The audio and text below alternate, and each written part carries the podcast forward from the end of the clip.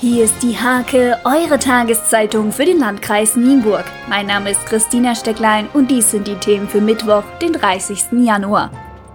Der Nienburger Bahnhof bietet Reisenden ein trostloses Bild. Im Bahnhofsgebäude herrscht bis auf ein Reisezentrum und eine Bahnhofsbuchhandlung Leerstand. Wie die Deutsche Bahn jetzt angekündigt hat, soll im zweiten Quartal dieses Jahres ein Bäcker mit ergänzenden gastronomischen Angeboten dort einziehen, wo ehemals die Gaststätte war. Die Theatergemeinschaft Binnen und Buten feierte jetzt Premiere mit ihrem Stück für die Schlüpfer Falte Leste. Dabei ließen die Laienschauspieler schon einige Hüllen fallen. Am kommenden Sonntag gibt es die nächste Aufführung in der Liebenauer Schweizer Lust.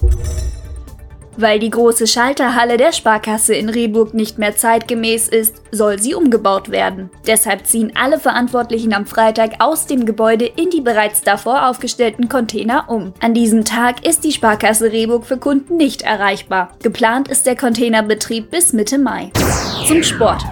Alte Liebe rostet nicht. Otto Kopczas ist wieder Trainer beim Fußball-Kreisligisten SV Husum. Der 30-Jährige legte im Sommer sein Amt nieder und Falk Wölke übernahm. Sechs Monate später ist Kopczas wieder da und soll den SVH aus dem Tabellenkeller führen. Spartenleiter Lars Ostermeier ist froh über die Zusage. Der ASC Nienburg vertraut seinem vorhandenen Kader. Das Tabellenschlusslicht der Fußball-Kreisliga vermeldet zum Vorbereitungsstart weder Ab- noch Neuzugänge. Im Fokus steht der Klassenerhalt, sagt Trainer Stefan Tschüborra.